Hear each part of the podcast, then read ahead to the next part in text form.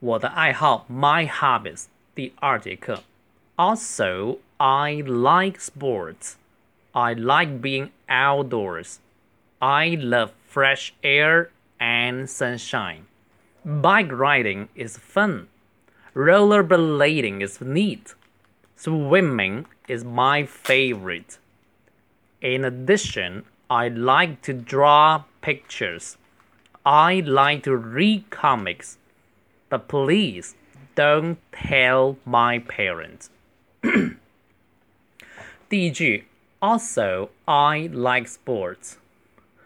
呃，我还喜欢运动。这里难点是 sports 那个词，很多同学习惯把尾音去掉不读是不对的哈，每个人都要读出来。I like being outdoors。我喜欢户外的活动。这里这个 like 后面加动名词 being，就是那个 be 动词加 ing。I like being。I love fresh air and sunshine。我喜欢新鲜的空气和阳光。Fresh air，这个 fresh 是生字，新鲜的意思。Fresh，fresh air，还有一个阳光 sunshine。Bike riding is fun。 骑脚踏车其实就是骑自行车。我们还可以说 bicycling is fun 也行，它这用了 bike，bike riding，ride 就是骑马、骑车。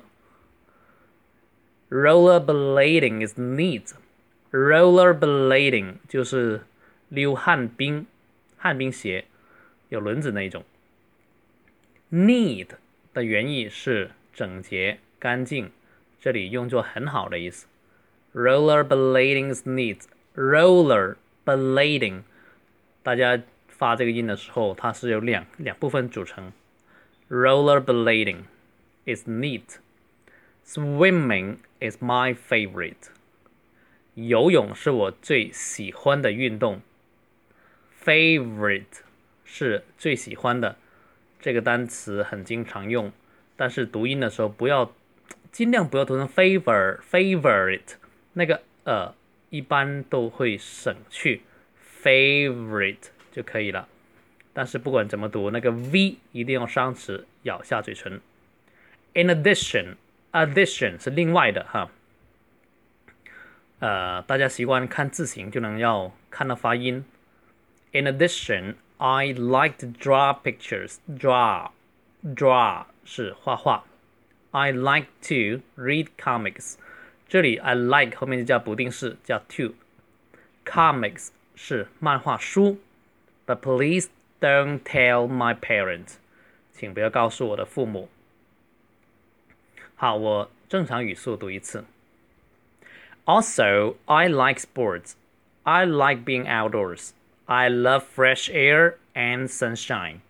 Bike riding is fun. Rollerblading is neat. Swimming is my favorite. In addition, I like to draw pictures. I like to read comics. But please don't tell my parents.